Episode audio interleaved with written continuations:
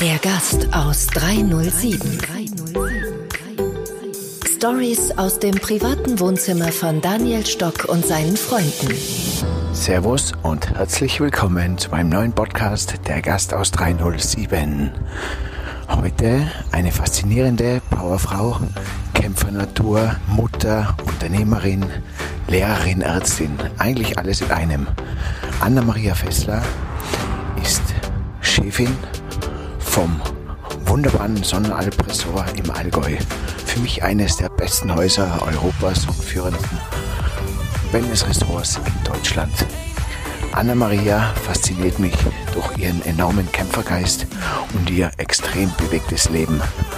Und ich habe da ein paar ganz wichtige Fragen an Sie über die Rolle der Frau in Zukunft, über Anerkennung, Mut, Familie und Kämpfergeist. Viel Spaß mit der Gast aus 307 und meinem wunderbaren Gast Anna Maria Fessler. Auf geht's zu einem neuen Abenteuer. Es wird sich nichts ändern, bevor du dich nicht änderst. Seitdem weiß ich, was kämpfen heißt im Leben und dass man, dass Gesundheit alles ist und dass ohne Gesundheit alles nichts ist. Hashtag Familie, Hashtag Gesundheit und Hashtag Vertrauen. Ich bin ein sehr teamorientierter Mensch und ich bin überhaupt kein Mensch, der von oben herab ist. Am wohlsten fühle ich mich, wenn ich eingebunden bin, wenn ich vielleicht meine Ideen mitnehmen darf. Wenn es bei mir schwierig wird, dann gebe ich nicht auf, sondern im Gegenteil. Dann entwickle ich einen besonderen Ehrgeiz. Hallo, liebe Anne-Maria Fessler. Hallo, lieber Daniel. Schön, dass wir zwei die Zeit finden, uns ein bisschen auszutauschen. Darüber freue ich mich, Daniel. Wo gehst du gerade? Ich gehe gerade meinen Weg und ich nehme dich mit zu meinem Lieblingsplatz, dem Wasserfall, wo ich mit dir gemeinsam dann ein paar schöne Atemübungen machen werde. Ein bisschen diese Kraft der Natur, das Wasser und ja, die Liebe einatmen werde. Wo bist du unterwegs? Ich gehe meine Lieblingsstrecke und zwar führt die durch unser Naturschutzgebiet Moor und äh, da gibt es eine Stelle, das ist, das nennt sich bei uns auch Waldbaden.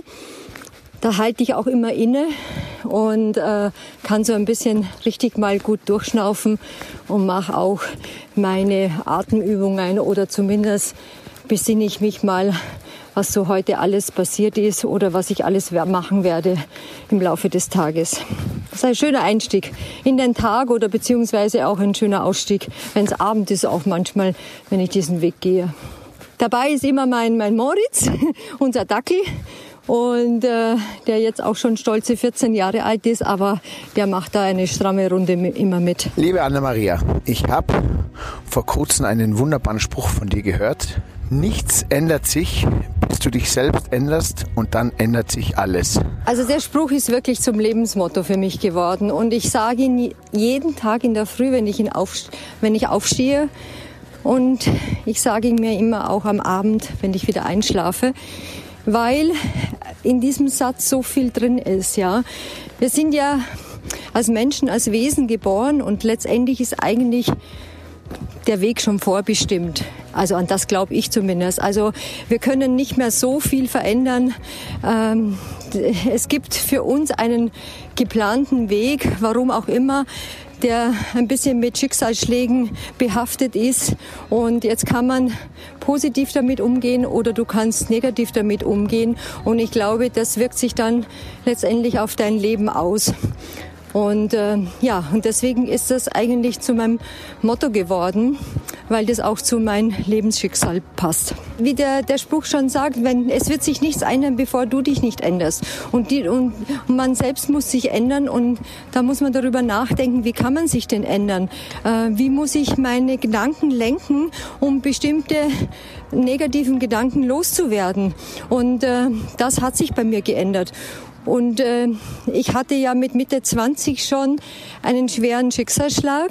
Ich bekam sehr früh Krebs und ich musste da mit Mitte 20 durch diese Phase durchgehen, die zwei Jahre gedauert hat, wo ich nicht gewusst habe, komme ich da irgendwie lebendig raus oder nicht.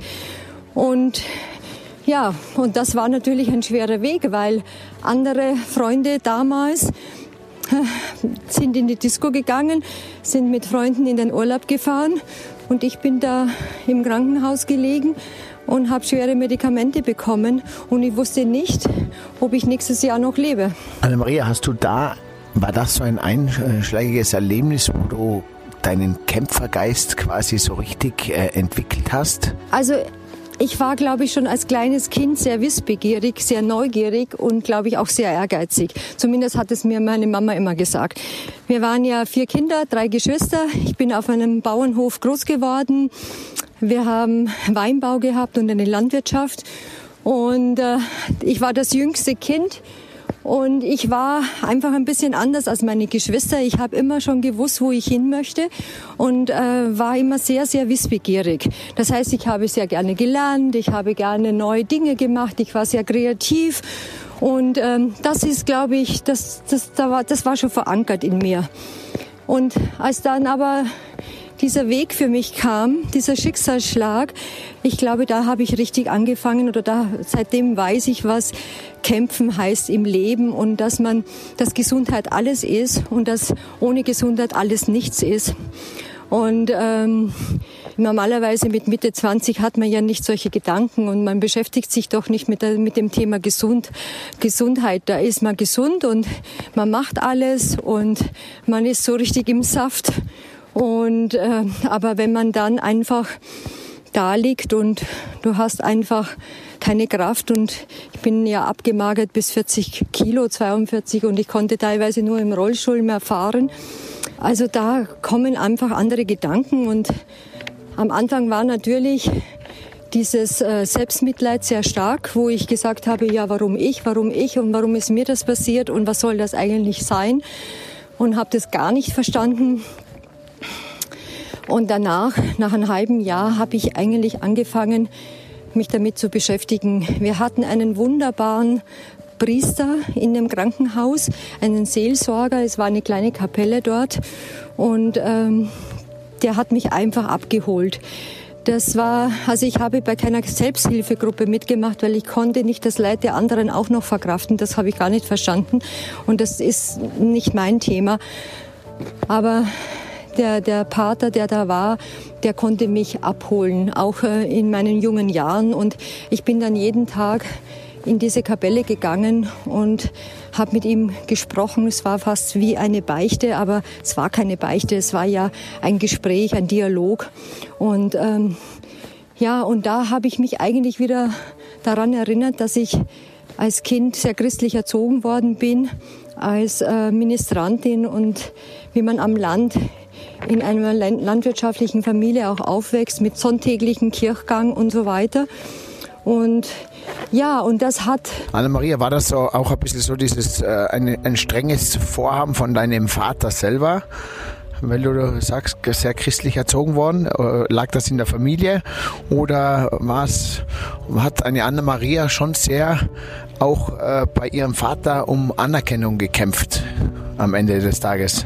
Nein, das war, also die Familie war schon sehr christlich geprägt. Also mein Vater war gar nicht so christlich. Mein Vater war zwar erzkonservativ und für den war, äh, er ist der Macher und er ist der Chef in der Familie und ähm, die Kinder und die Frau hat das zu, zu machen, was, was er sagt. Also das war schon noch ein sehr altes konservatives Bild. Aber ähm, meine Mutter und äh, meine äh, Omis, die waren eigentlich sehr christlich und das hat einfach so dazugehört. Man war ja auch in der christlichen Gemeinschaft, man war da einfach eingebunden, auch in der Dorfgemeinschaft. Weißt du, das war wahrscheinlich bei dir sehr ähnlich. Also wenn man im, im Dorf aufwächst, dann gibt's ja nicht so viele Möglichkeiten. Entweder man ist da in der christlichen Chorgemeinde drin und äh, singt da und ist Ministrant oder man ist dann später im Trachtenverein, das nimmt alles so seinen Lauf und das war bei mir auch so. Ich habe dann bei dir gelesen, deine Kindheitswünsche oder Träume früher waren immer Lehrerin oder Ärztin zu werden. Du bist ja dann äh, in die Marketingrichtung äh, reingerutscht, dort aufgeblüht und dann als Hoteldirektorin und jetzt natürlich als große Hotelchefin des Fünf-Sterne-Ressorts Sonnalb ähm, hast du ja eigentlich am Ende auch deine ganzen Berufe mit eingepackt, denn aus so einer Hotelchefin ist man ja von Lehrerin bis Ärztin bis Designerin, Familienmutter. Man hat ja da ganz viele Berufe. Wenn du dich jetzt selber so siehst und du würdest dir und du, du gibst dir selber drei Hashtags, die für dich stehen, für die du im Leben stehst. Welche drei Hashtags würdest du dir selber geben? Hashtag Familie, ähm, Hashtag Gesundheit und Hashtag Vertrauen. Vertrauen in sich selbst, Vertrauen gegenüber den anderen und ähm, das sind so meine, ja, das sind meine Hashtags. Mhm. Vertrauen das war sehr schön. Vertrauen in dich, Vertrauen in deine Liebsten, Vertrauen auch in die Mitarbeiter. Ist das leicht äh, als einer Hotelchefin von 500 Mitarbeitern? Das muss man dann machen oder, oder hat man keine andere Wahl? Oder ist das ein Bedürfnis? Also für mich ist es nicht schwer, weil ich bin ein sehr teamorientierter Mensch und ich bin überhaupt kein Mensch, der von oben herab ist und der einfach so dieser konservative Chef ist, der sagt, wo es lang geht. Also ich bin, ich bin einfach in einer Großfamilie groß geworden und da gab es immer verschiedene Hierarchien und äh, ich habe mich am wohlsten gefühlt, wenn wir im, in der Familie, im Team gearbeitet haben. Und das ist eigentlich genauso. Am wohlsten fühle ich mich, wenn ich eingebunden bin, wenn ich vielleicht meine Ideen mitnehmen darf. Jetzt bist du als Frau und ich kenne dich ja selber, weil ich ja auch in einem Hotel groß geworden bin. Jetzt kommst du als Österreicherin, als junge Frau von Österreich nach München, von München ins Allgäu in eine riesengroße Familiendynastie. Familie Fessler, Generationen, äh, weltbekannt, Deutschland natürlich eine Hotelhochburg. Wie, wie stellt man sich das vor, in so eine Dynastie hinein zu heiraten? Also Anfang stellt man sich da gar nichts vor, Gott sei Dank. Also als ich meinen Mann kennengelernt habe, Michael, äh, habe ich gar nicht gewusst, dass es die große Liebe noch so in der Form gibt. Und die ist dann über beide, über uns beide hereingebrochen und das war sehr gut so. Und ich war ja da auch schon Mitte, mit, Mitte, Ende 30 war ich da. Ja, 37, 38 glaube ich war ich, als ich ihn kennengelernt habe. Und ähm, ja, und ich hätte nicht gedacht, also habe ja früher frühere Beziehungen auch gehabt, dass es da eigentlich noch mal für mich die große Liebe gibt, aber die hat dann wirklich, das war so richtig, es hat uns getroffen, uns beide und es war schön und wir haben dann eigentlich nur die Gefühle mehr walten lassen. Und ich habe dann auch, äh, als ich dann zwei Jahre später meinen Beruf und mein geliebtes München aufgegeben habe, habe ich auch ehrlich gesagt nicht so wirklich viel nachgedacht, ob das jetzt gut oder schlecht ist. Ich bin meinen Herzen gefolgt und äh, habe mir gedacht, das wird alles gut sein, das muss so sein und bin dann ins Allgäu gezogen und wir hatten am Anfang ja auch vor, dass ich äh, mit ins Unternehmen einsteigen soll. Das war ja sein größter Wunsch, obwohl ich ja für mich selbstständig war äh, in Form äh, touristischer Führungskraft. Ich habe ja als Pressesprecherin gearbeitet in München. Ich hatte ein schönes Leben hatte einen schönen Job, ich hatte eine schöne Wohnung, mir ist es gut gegangen in München. Aber äh, das Leben hat dann einen neuen Weg für mich bereit gehabt und dann bin ich hierher gekommen und dann bin ich hier eingestiegen und das erste Jahr war sehr, sehr schwierig. Also wenn ich an die ersten zwei Jahre zurückdenke, ich hätte nie gedacht, dass das irgendwie kommen wird, weil ich an so etwas nicht gedacht habe. Und zwar, da kamen zwei Sachen zusammen. Erstens, wenn man in eine so eine große Familiendynastie einheiratet, was mir völlig fremd war, ist der Status gewesen der Familie Fessler, die ja seit vier Generationen hier im Allgäu sich touristisch wirklich was Tolles aufgebaut haben und da sehr anerkannt waren und sehr ja, eigentlich der größte Arbeitgeber waren und äh, wirklich ähm, tolle Menschen, tolle Familie war.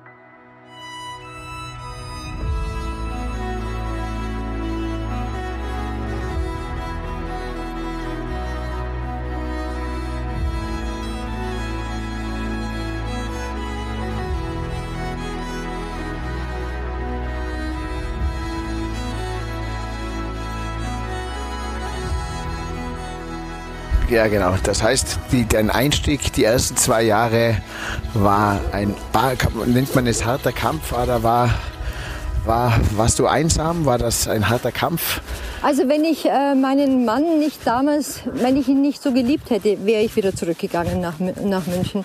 Aber ich sah mich dann ja ein bisschen wieder zurückgesetzt, versetzt äh, 20 Jahre früher.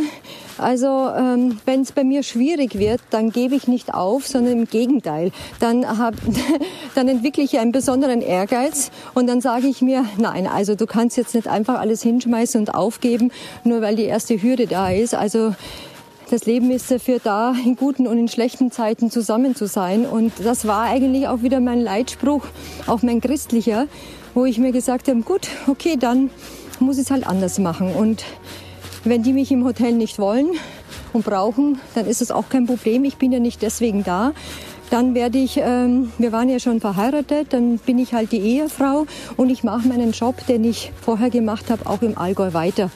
Und äh, damit die alle schon gesucht und gebraucht haben und ich die Verbindung auch von, aus München heraus gehabt habe äh, in der Tourismusdestination, hat eigentlich Allgäu Marketing GmbH auf mich gewartet und auch die Allgäu Top Hotels. Und ich wurde dann Marketingleiterin und ich wurde stellvertretende Geschäftsführerin von der Destination Allgäu und ich hatte neue Aufgaben und ich war nicht weniger glücklich wie vorher auch. Kleine Familie, weil du sagst, du bist ins Hotel rein und dann hast du auch nochmal diese Entscheidung getroffen, nochmal rauszutreten.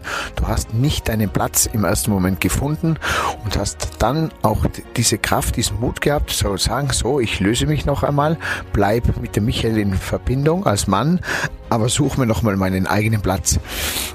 Heißt auch, äh, wenn man das so hört, das Loslassen der Schwiegereltern ist natürlich auch in diesen Generationen ein, ein großes Thema gewesen, nehme ich an. Ja, ein sehr großes Thema, weil meine Schwiegereltern waren natürlich also prädestiniert. Sie haben für die Sonnenalb äh, wirklich äh, vieles getan und gemacht. Sie haben ja in den 60er Jahren alles aufgebaut und die Erweiterung von der Sonnenalb ist ja ähm, in, ja, in ihrer Generation entstanden, sehr erfolgreich.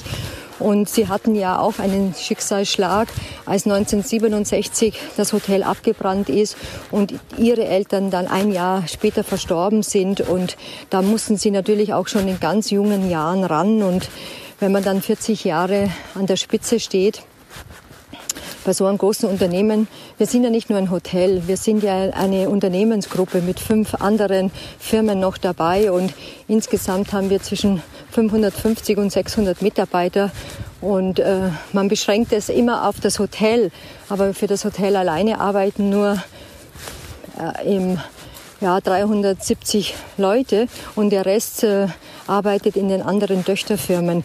Und deswegen ist es ja die Sonnenalb Unternehmensgruppe und die ist natürlich hier im Allgäu sehr etabliert und ähm, auch der größte Arbeitgeber im Tourismus. Wahnsinn, gell? Weil du sagst, da arbeiten dann nur 350 im Hotel. Das ist ja eine Riesenmenge. Und wie viele den Haupt- oder Zweitwohnsitz dann bei euch haben, das heißt, die, die, die, die machen ja nicht nur einen Job, sondern die, die leben quasi mit euch. Das ist ja die große erweiternde Familie. Vielen Dank für den Support an Easy Motion Skin.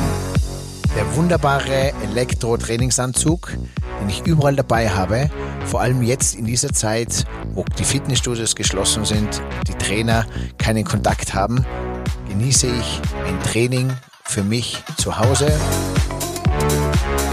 mit Anleitung, ohne Anleitung, zum Relaxen, zum Krafttraining oder für die Ausdauer. Viel Spaß mit Easy Motion Skin. Was würdest du, liebe Anna-Maria, in Bezug auf Loslassen, in Bezug auf Übergabe zum Beispiel, was würdest du anders machen? Aus was hast du gelernt? Also, man weiß es ja nie. Also man weiß es ja. Jetzt bin ich Mitte, Mitte 50 und ich muss ja noch einige Zeit arbeiten. Das freut mich auch sehr und darf das, äh, den Weg ja in der, in der Sonnenalp noch begleiten. Aber was ich mir wirklich vornehme und was ich mir wünsche, hoffe nicht, dass es mir gelingt, wenn die nächste Generation einsteigt, Jakob oder auch Victoria, dann äh, möchte ich den Platz rechtzeitig räumen. Also wirklich, weil erstens liebe ich auch noch das Leben und ich kann mit mir selber sehr viel anfangen und ich liebe zwar die Arbeit und ich arbeite gern, egal ob ich früher im Krankenhaus gearbeitet habe, ich habe ja mehrere Berufe schon gehabt äh, oder jetzt als Hotelchefin. Also wenn ich was mache, dann mache ich es zu 120 Prozent. Aber wenn ich diese Arbeit nicht mehr habe, dann mm, suche ich mir andere Beschäftigung und da kann ich auch eine Leidenschaft entwickeln. Also wird mir auch äh, in 10 oder 15 oder 20 Jahren nicht langweilig werden, wenn ich dann 70 bin und ähm, ist auch gut, dann wird ein neuer Abschnitt in meinem Leben kommen. Und ähm, das wünsche ich mir, dass mir das auch gelingt, ähm, hier auszukommen und äh, vor allem auch mit meiner Schwiegertochter oder mit meinem Schwiegersohn, also echt ein gutes Verhältnis zu haben, weil in so einem Familienunternehmen, das weißt du auch, Daniel, ähm, da spielt die Familie nicht nur in, in der Beziehung eine Rolle, sondern du musst ja arbeiten und leben zusammen. Und wenn man sich da nicht versteht und wenn man sich da jeden Tag irgendwie das Leben schwer macht, also da habe ich keinen Bock drauf und das mag ich auch nicht. Und da würde ich, ich also äh, ja, rechtzeitig einfach sagen, komm, jetzt gehe ich da raus und würde lieber den Platz frei machen. Wahnsinn. Äh, Anna-Maria, mhm. jetzt bin ich da auf einem ganz einen schönen Aussichtspunkt. Schau gerade in die Bergwelt. Schönes Wetter, frische Luft. Wie geht's dir gerade auf deinem Weg? Du, ich auch. Also ich habe auch meine Allgäuer Berge vor mir. Ich setze mich da jetzt auf ein kleines Bankerl hin und ich habe die Allgäuer Alpenkette vor mir und ich habe da so einen Lieblingsberg, das ist das Rubihorn. Das ist bei uns einer der, ja, so ein massiver Bergspitze. Ich liebe diesen Berg. Das ist unser Hausberg und da setze ich mich jetzt hin und wir können weiter telefonieren und ich schaue ins Rubihorn. Ich würde so sagen, die Frau allgemein hat sich in ihrer Rolle neu definiert. Die Rolle der Frau heutzutage. Früher, sage ich jetzt mal früher, hat es geheißen, hinter einem starken Mann steht immer eine starke Frau. Doch heutzutage steht oft hinter einer starken Frau leider kein starker Mann mehr. Wie ist diese Rollenverteilung? Wie ist die Rolle der Frau? Ich, ja, also gesellschaftlich hat sich natürlich da schon einiges geändert, weil ähm, das klischeehafte Bild noch äh, in der letzten Generation von unseren Eltern ist nicht mehr da. Und das ist auch gut so, weil, ähm, aber kluge Beziehungen hatten ja vor 40, 50 Jahren ja auch schon eigentlich ein gutes Miteinander.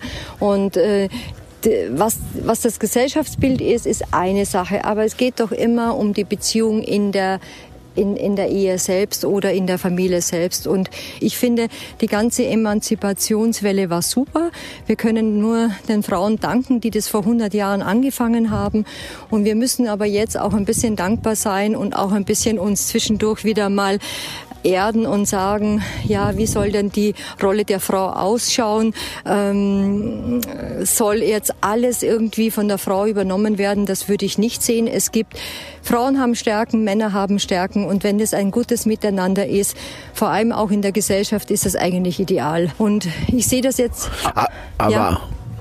aber Anna Maria, Okay, dann hat sich die Frau so stark eingesetzt, äh, weil sie in einer Art und Weise benachteiligt waren, äh, dass sie sich jetzt äh, in ihrer Rolle äh, sehr gut äh, gefunden haben. Ist es auch jetzt aber trotzdem der Moment, wo viele Männer jetzt ihre Rolle verlieren, ihre eigene Rolle verlieren? Ich habe nicht das Gefühl. Hast du das Gefühl? Du bist ein Mann, du musst mir das sagen. Hast du das Gefühl, dass gerade im Moment mit dieser Entwicklung die Männer ihre Rolle verlieren. Vielleicht in der Dominanz, aber sicher nicht in der, in der Gleichstellung. Genau, äh, vielleicht ist es gar nicht das richtige Wort, dass ich verlieren sage, sondern dass sie bereit sind, auch ihre Rolle zu ändern, dass sie weg äh, können von diesem Machtthron, dass man nachlassen kann, loslassen kann, dass man auch der Frau Recht geben kann, der Frau das letzte Wort, dass auch politisch zum Beispiel auch eine Frau over mir steht. Ich glaube auch das, dass der Mann diese Rolle, sag ich mal, nicht mehr verteidigt verteidigt, sondern selber sich einen anderen Platz sucht und einen Platz einnimmt, der für ihn dann auch in, in vielen Momenten auch vielleicht besser passt. Also ich finde es was Wunderbares, weißt du, wenn es eine äh, Gleichstellung gibt, in, jeglich, in jeglicher Form. Und ich sehe das jetzt auch beruflich. Ich, ähm, ich, äh, mein Mann kann alles, was ich nicht kann, wirklich. Bei uns ist es äh, auch von den Fächern her und von den Abteilungen so aufgebaut. Wir, wir, wir, wir sind uns da, wir ergänzen uns da enorm. Und äh, er und ich kann alles, was er nicht kann. Und ähm, das ist eigentlich wunderbar.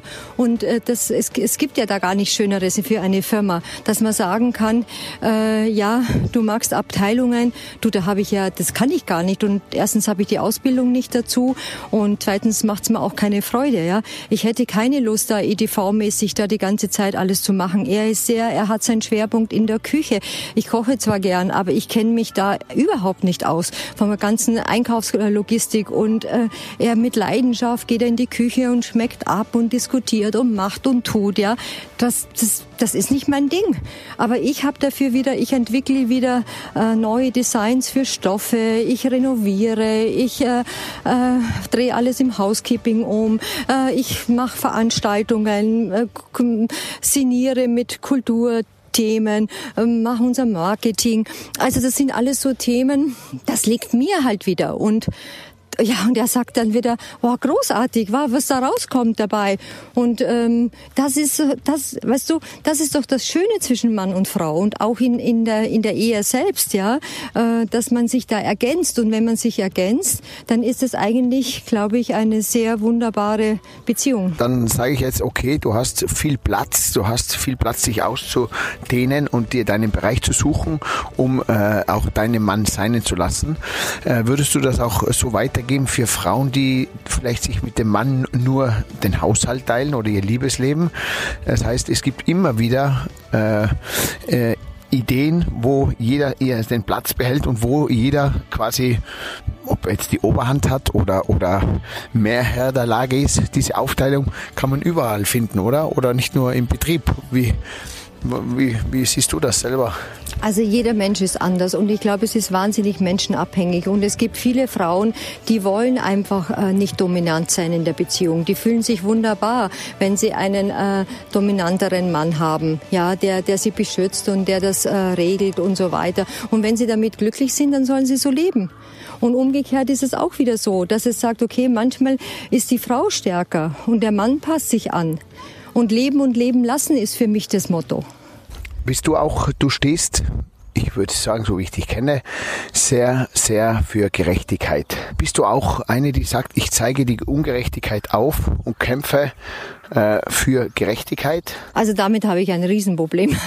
Also wenn ich äh, auch in unserem Betrieb, wenn ich da irgendwie merke, äh, da ist irgendetwas ungerecht, dann versuche ich das natürlich sofort äh, zu lösen und zu machen. Und ich setze mich auch für Ungerechtigkeit ein.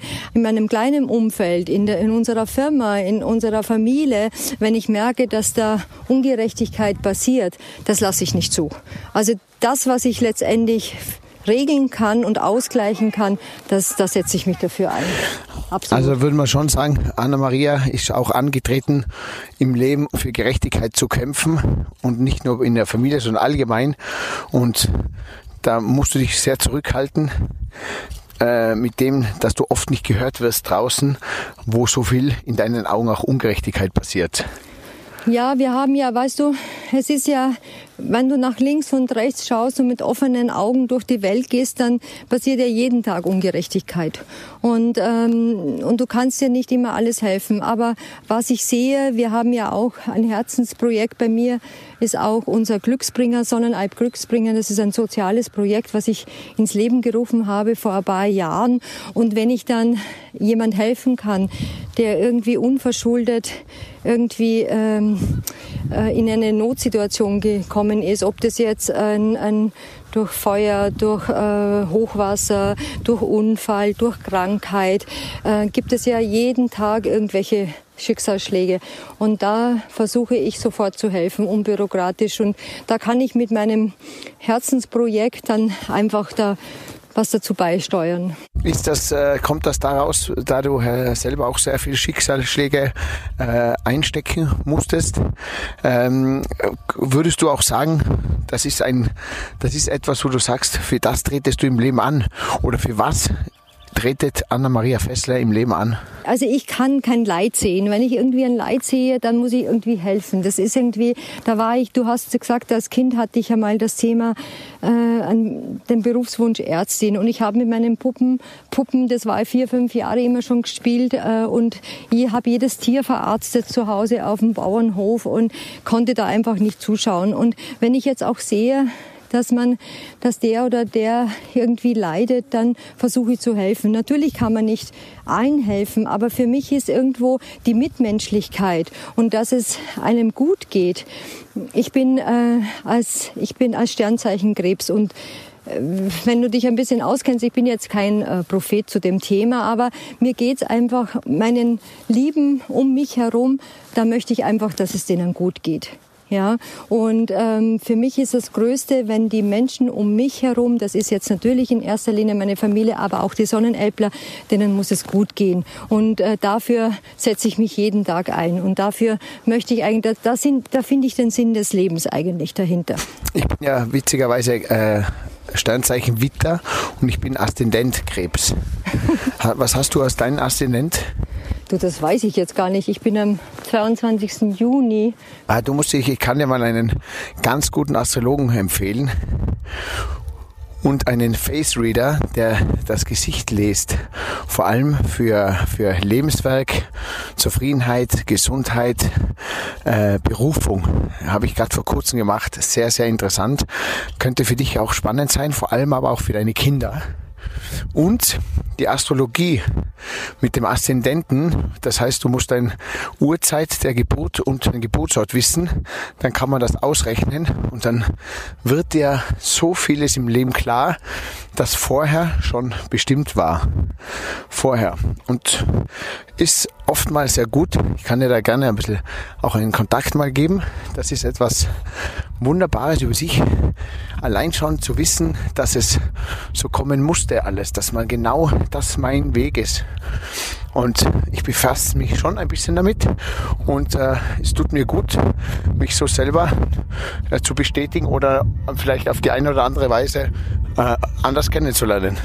Das klingt echt spannend. Also ich meine, ich musste mich natürlich mit meiner durch meine Lebensschicksale schon sehr stark immer mit mir auseinandersetzen. Also ich meine, ich setze mich jetzt eigentlich seit 30 Jahren sehr stark mit mir auseinander. Ja, jetzt äh, von Mitte 20 bis Mitte 50 ist es schon eine Periode, wo ich immer wieder weiß, okay, es kommt ein neuer ähm, schwerer Punkt in meinem Leben auf mich zu.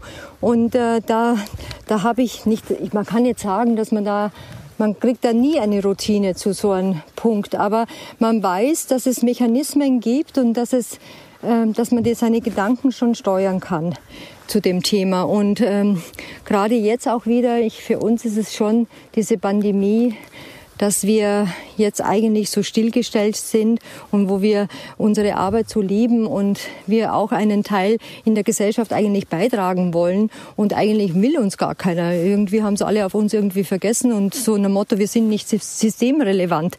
Das ist für mich schon, also das ist schon schlimm. Also es ist echt eine psychische Körperverletzung für mich, ja.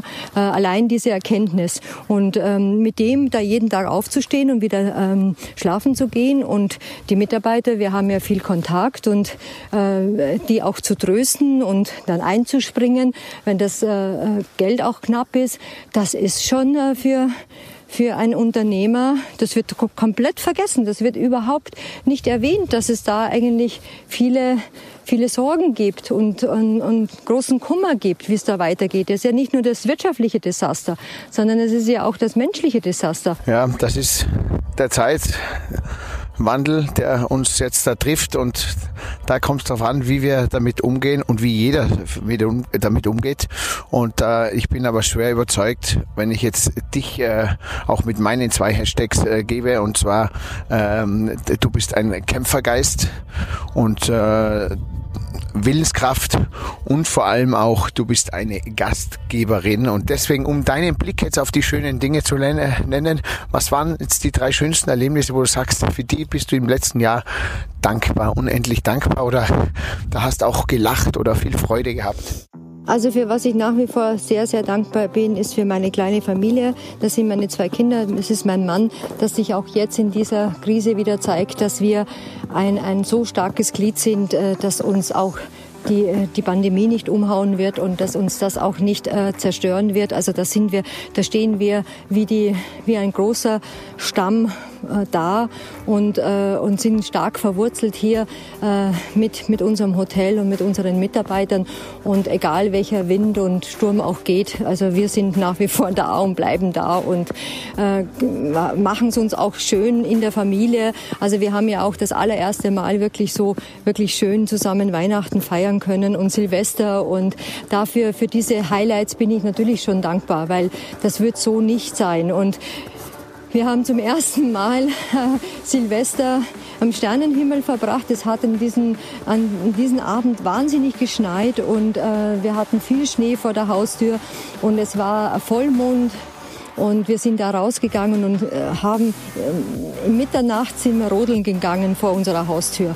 Und ich weiß noch, also wir, wir wollten eigentlich rechtzeitig drin sein, Mitternacht. Und irgendwie haben wir so einen Spaß gehabt. Wir haben unsere vier Rodeln genommen, also zwei Rodeln, immer zwei, zwei sind miteinander und sind da äh, rauf, runter, rauf, runter. Und wir waren dann sowas von kaputt. Wir haben die Zeit vergessen und irgendwann sage ich dann, frage ich ihn Jakob, sage mal, wie spät ist es eigentlich? Und dann sagt er, oh Scheiße, es ist schon nach zwölf, gell? Und dann mussten wir so lachen und dann haben wir uns in den Schnee geworfen und haben gesagt, also, alles Gute fürs neue Jahr. Und jetzt liegen wir jetzt hier im Schnee vor unserem Haus und, und die Sterne und Vollmond. Und ist das nicht toll? Und ich glaube, diesen Moment werden wir alle vier niemals in unserem Leben vergessen. Und es ist eigentlich ein, ein wunderschöner Moment gewesen. Und für sowas bin ich wahnsinnig dankbar, weil sowas auch nie wieder kommen wird. Der Gast aus 307 und hey, habt ihr euch schon meine anderen Folgen angehört? Wie zum Beispiel mit Christian Bützer, direkt aus dem Silicon Valley. Mit Dr. Michael Spitzbart, die Gesundheit, es gibt keinen anderen Plan. Axel Robert Müller, direkt ins Ohr, Audiomarketing mal etwas anders. Oder Elisabeth Gürtler, Sachertorte und Opernball. Und wer noch Lust hat auf mehr, Hashtag Daniel Stock Feeling, der kommt auch vorbei im Clubhouse bei unserem Live-Podcast-Talk. Einmal mit Gesundheitsformat MyWe Healthy Way oder beim Gast- und Gastgeber Wohnzimmer Liebe ist Punkt, Punkt, Punkt oder Lifehacks für everyone.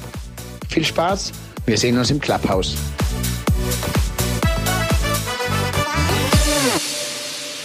Hast du recht, das war bei uns genauso.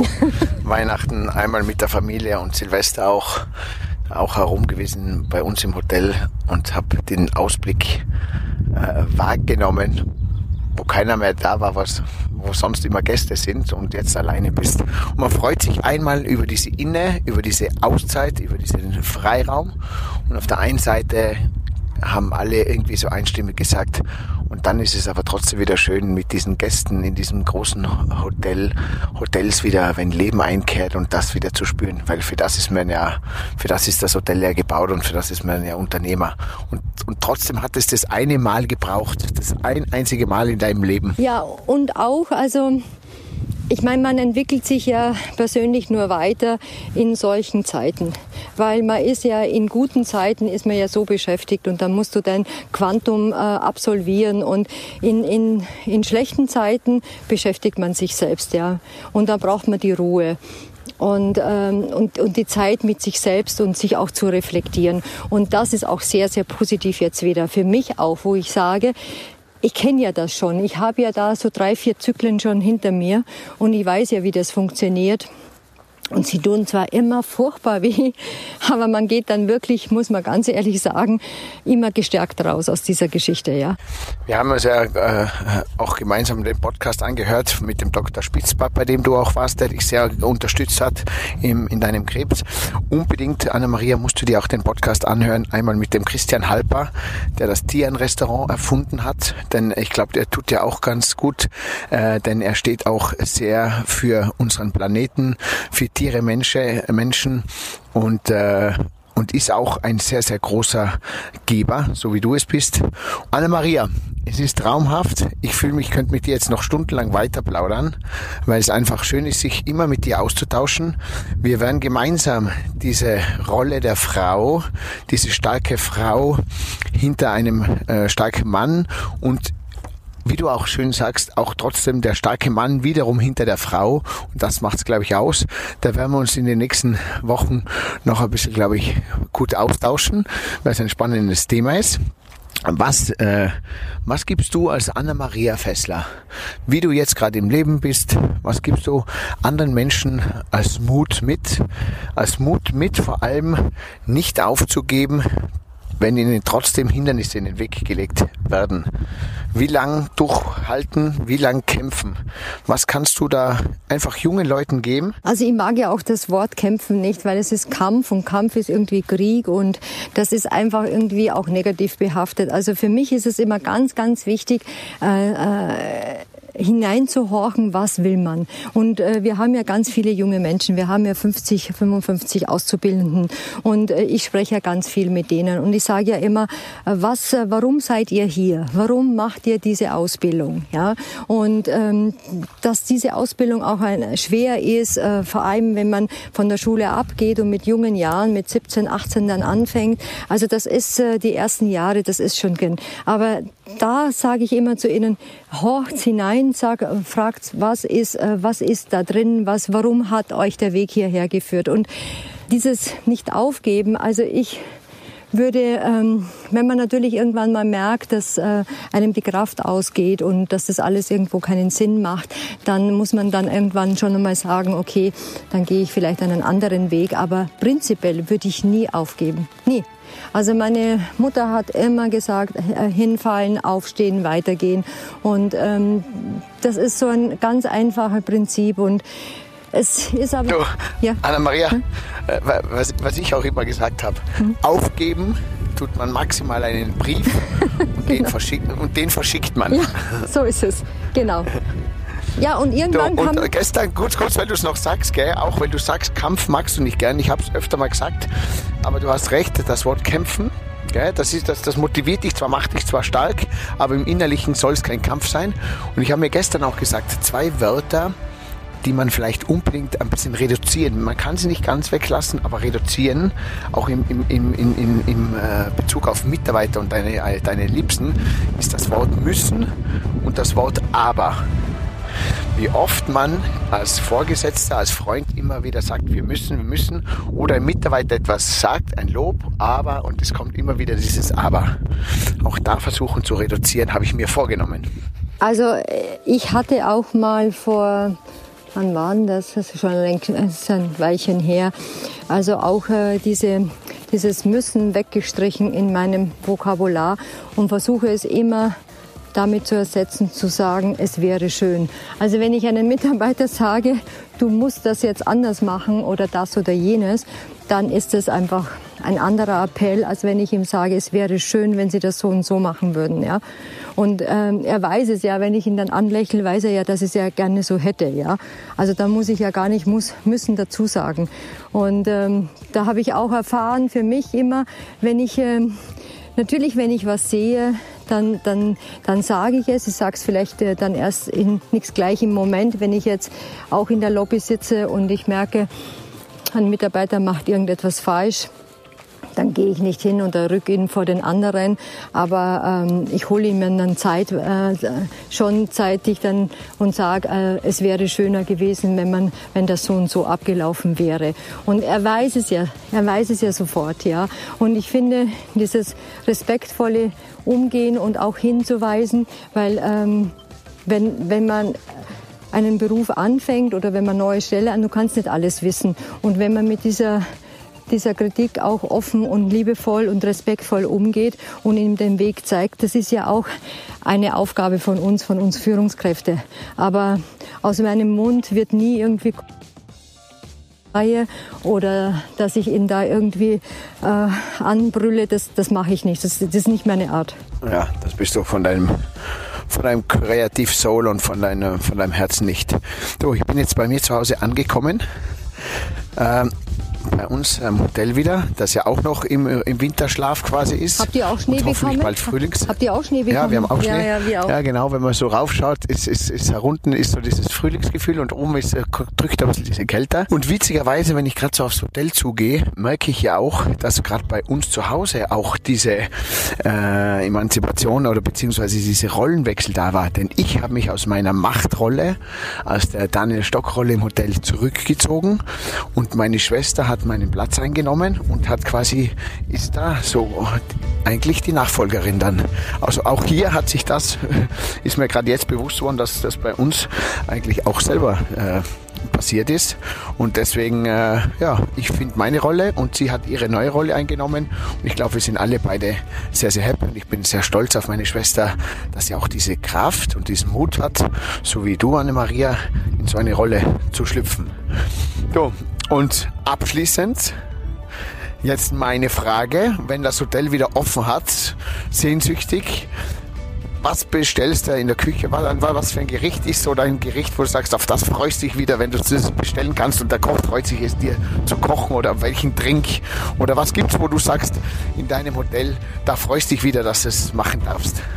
Also ich freue mich wieder auf meinen Wiener Schnitzel und mit auf meinen äh, Kartoffelgurkensalat. Kann ich mir natürlich auch selber machen, aber er wird, es wird nie so gut als äh, aus unserer eigenen Küche. Und, äh, und dann ein schönes Glas äh, Veltliner dazu. Also auf das freue ich mich einfach. Und äh, dass ich jetzt zum ersten Mal wieder auf unserer Terrasse sitzen kann und auf mein Rubyhorn schauen kann und die Gäste sind rundherum und, äh, und das Murmeln der Stimmen, ich glaube, da wäre ich in mir selbst der glücklichste Mensch sein. Super. Danke, liebe Anna-Maria, dass du du bist. Ich spüre auch deine, deinen wunderbaren Mix äh, aus, aus äh, Österreicherin, Niederösterreich. Du kommst ja auch aus, ein, aus einer Winzerfamilie, aus einem Weingut. Auch diesen Mix in die Gastronomie hinein äh, zu, mitzunehmen, auch dein Herzblut, deine Leidenschaft. Und äh, ich bin sehr stolz, dass wir befreundet sind, dass wir eine gute Zeit hatten und wünsche dir viel, viel Liebe. Du bist ein toller Mensch, sehr faszinierend und hab dich sehr, sehr lieb und wünsche dir noch eine schöne Zeit. Ich sage auch danke, Daniel. Also es hat mir wirklich, wirklich Freude gemacht und dass wir, wir kennen uns ja schon lange, aber dass wir jetzt auch die letzte Zeit so zueinander gefunden haben, über Clubhouse oder was auch immer, über Dr. Spitzbart, ist ja egal, es sollte so sein und äh, ich freue mich wirklich immer mit, mich mit, mit dir auszutauschen und deine Begegnungen und, und deine pfiffige, kreative Art in allen Projekten und ich sage auch ganz herzlichen Dank, umarm dich ganz fest und schicke dir ein riesengroßes Bussi aus dem Allgäu. Danke dir Für und die. bis bald, liebe Anna-Maria. Ciao, ciao, ciao, ciao.